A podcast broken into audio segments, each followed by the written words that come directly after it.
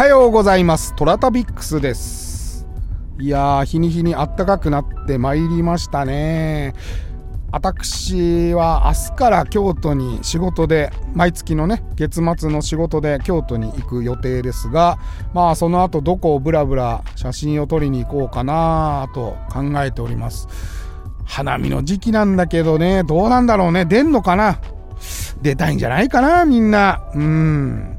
あったかいし、ね。たまには外でお酒飲むのもいいよね、と俺は思いますけど、残念ながら私は車ですので、お酒は飲めません。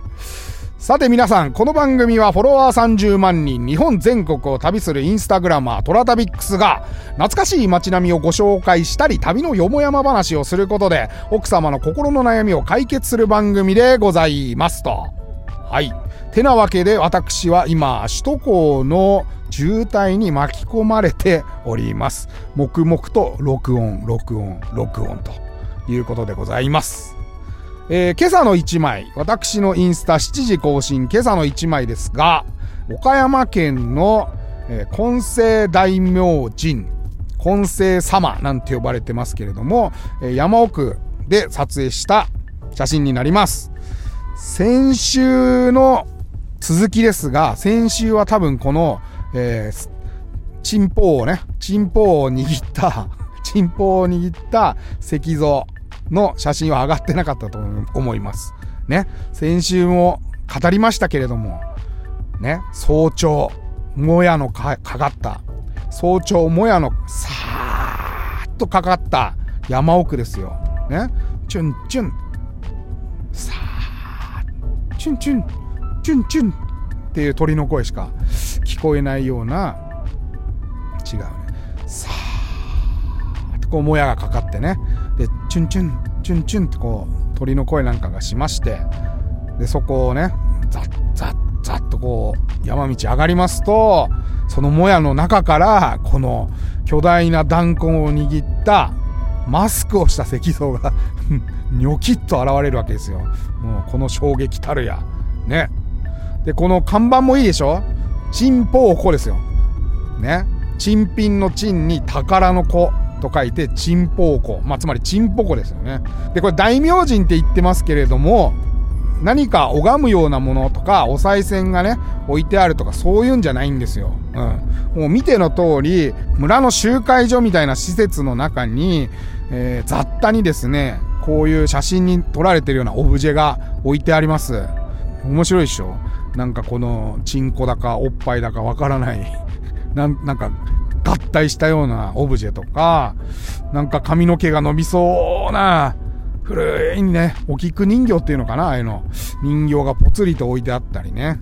あとはまあ多分奉納されたであろう、たくさんの木造の弾痕がね、雑多に並べられてたりとか。うん。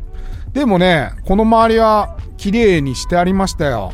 だつまり村の人が大事に大事にされてるんだなと、うん、いうことが分かりました。であんまりそのね、ガイドブックとかで大々的には宣伝してないけれども、まあ村でそうやって代々守ってきた。ものはものですけれども、やっぱちょっとその感じ入る部分はありますよね。はい。てなわけで、まあ、岡山県のえー金星大明神になります。チンコ旅はね、海外の方めっちゃ好きみたいで、なんかすごい保存されるんですよ、インスタ。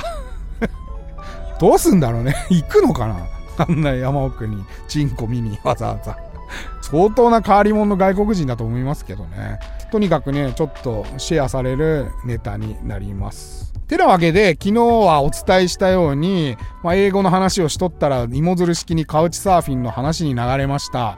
カウチサーフィンっていうのは、後々説明しますけれども、私はですね、たくさんカウチサーフィンでいろんな国の方を受け入れて、ホスティングをしてましたので、数えてないけどね、50カ国ぐらいは来たんじゃないの？うん、うちに。50組は泊まったはずですよ、うちに。うん。本当に一時15人ぐらい、あの、マグロの解体所みたいに寝てましたから、そんなカウチサーフィンのお話をしたいと思います。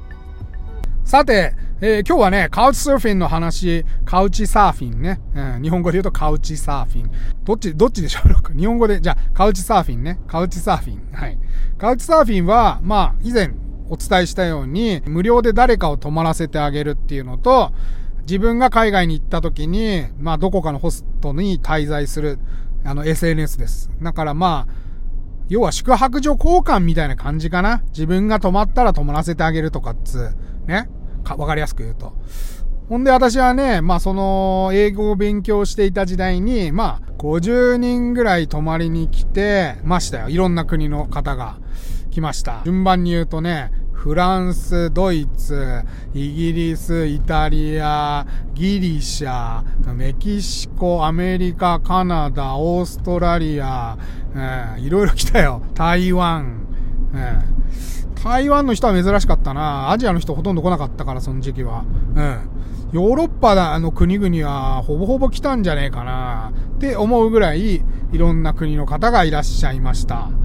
えー、当時はね、私ね、遅くまで仕事をしてましたんで、だいたい家に帰宅するのが8時とか9時だったんですけれども、うん、会社もね、結構遠くてね、家から。ほんでね、結構東京の郊外にあるような家だったんで、あの、都心に出るのに結構時間かかったんですよね。だから、結構不便なんだけど、みんなね、泊まりに来てくれて、で、50人ぐらい、うちに泊ま、泊まりました、総勢ね。で、一時もう、15人、15人同時に泊まってたことがあって、あ、ほんとね、朝、リビングと、それから6畳のところを繋いでたんですけど、リビングダイニング行ったらみんななんかマグロみたいに 横並びにいろんな人が寝てて、な、なんだこれって思ったりとか、風が流行り出してね、それがあっちゅう間にいろんな人に、コホコホコホコホ言い出して、急遽ね、みんな掃除するぞって言って、掃除して綺麗にしたりしてましたよ、当時は。うん。一時15人ぐらい泊まってた時はびっくりしましたよ。ほんでね、8時9時ぐらいに終わって家帰ってくるとね、もう、酒盛りやってるわけ。シーシャってわかりますかね？水タバコ。アラブの方だとナルギレとか言いますけど、花瓶みたいなやつにホースが繋がってて、コポコポコポコポコポっつってこう水の音して、で、吸うとね、煙が出てきて、まあ要は水を通すタバコなんですよ。水をフィルター側にするタバコなんですけど、よくアラブの方の国では、使われてるタバコになりますね。今結構危険だっつってね、吸わない方向に全世界的に向かってるみたいですね。タイも一時期カフェとかでね、みんな山のように吸ってる人がいたんだけど、今ね、ほとんどいなくなったよ。で、そのね、あの、水タバコ私好きで持ってたんで、水タバコを吸いながら、みんなワイン飲みながら、あなたの国はどうですかとか、明日何すんのとか、おすすめどこみたいな話を散々パラして、で、えー、夜中に寝るみたいなのを毎日毎日してました。めっちゃ辛かったよ。その時は。だって毎日、毎日知らない人が来るし、そ迎えに行かなきゃいけなかったりするから、1ヶ月とか滞在してる人とかもいるわけよ。その1ヶ月滞在してる奴らはもうさすがにちょっと、おい、いい加減にしろっつって、あの、迎えに行けとか、うん、家の用事は結構やらせましたけど、うん、すごいね、なんか心配されたのはね、いや、なんか盗まれたりしないのとか、うん、なんか壊されたりとかなんかトラブルないのって、あの、いろんな人に言われました。うん、会社員だったんで、会社の、ね、同僚とかも結構心配しましたけど、ないよ、そんな。だってさ、テレビなんか盗んだってしょうがねえしさ、お金は家に置いてないでしょで、仮に通帳を取ったところでさ、金の出し方もわかんねえしさ、見たらわかんじゃん。トラタビックスさんじゃないってことは見たら明白なわけで、お金なんか下ろせるわけねえじゃん。だからね、全然何の、そういった意味で何かを取られるとか、嫌なことがあるとか、そういうのはね、一切なかったですよ。ただね、他のトラブルは結構ありましたよ。トラブル、多分一個一個話しても一個一個、あの、ラジオのネタになるぐらいかもしれない。じゃあトラブルその1話しますね。前、ヒルトンホテルが全世界の従業員にアンケートを取って、お客さんで一番嫌な国はどこですかっていうアンケートだったんですよ。部屋を荒らすんだか、文句を言うんだかなんかわかんないけど、まあ一番お客さんとして迎え入れたくない国籍はどこですかっていうアンケートを全世界のヒルトンホテルでね、取ったアンケートがあったんですよ、以前。で、それ見て私も、ああ、なるほど、わかるわかるって 思った国があるんですよ。どこだと思います？皆さん。私がカウチサーフィンしてて、受け入れた国の人々も結構同じでした。さて、どこでしょう？ちょっと考えてみてください。はい、ズバリフランスなんですね。フランス人めっちゃムカつくから、マジで。いや、ごめん。それ語弊があるよ、もちろん。うん。別にフランス人嫌いじゃない。けど、ホストとして私が3組受けたんだけど、3組ともね、最低だったね。うん。まず時間に来ないわけ。当時のうちはね、えー、駅から離れてまして、バスに乗って行かなきゃいけないですよ。来日したてのね、外国人に、そういうローカルのバスに乗るのはちょっとさすがにしんどいだろうなと思って、いつも私迎えに行ってたんですよ、駅まで。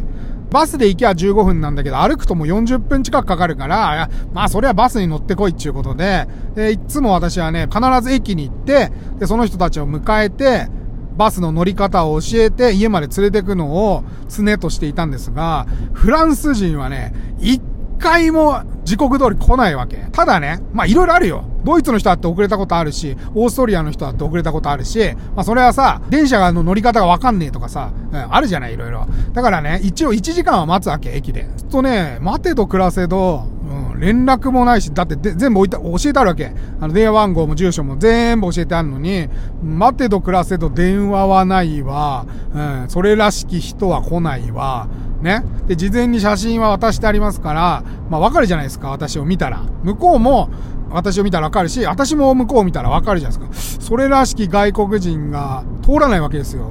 でね、こう改札ずっと見てると、あ、あの人かなみたいな、こうもう、しまいにはね、全部通る外国人がそう見えてきちゃって、考えてたわけよ。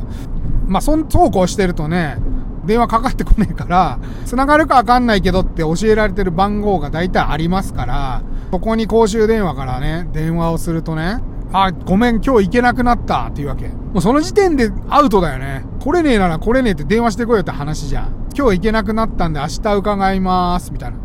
だったら言えよと思いつつ、まあ、ちょっと仏の心を出しまして、まあでもわかんねえこともあるだろうなと。まあまあ、道が分かんなかったのか、なんか出るに出られねえ事情があって来れなくなったのかな、みたいなことを思ってね、我慢するんですよ。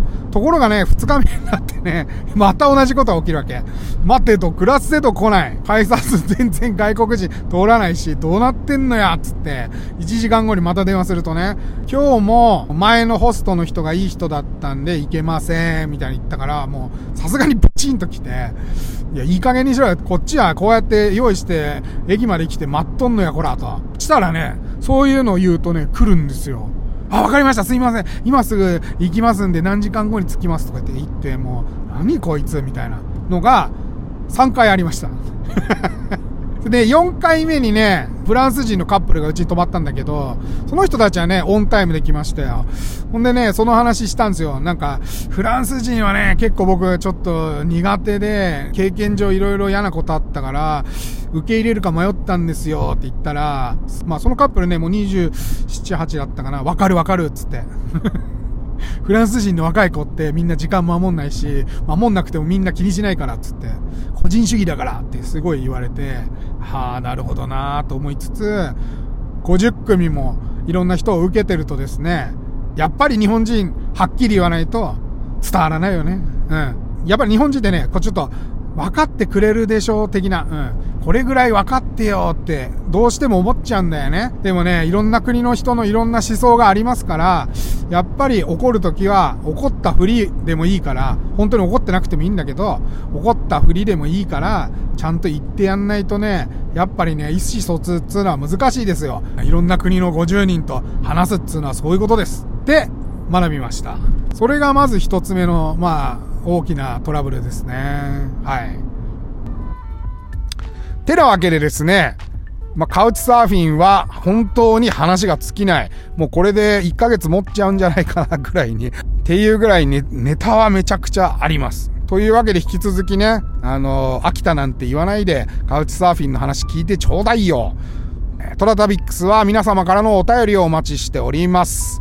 オーディのお便り機能をいただいても結構ですし、私のインスタアカウント、toratabix、トラタビックスの方に DM いただいても結構でございます。それでは、いってらっしゃい。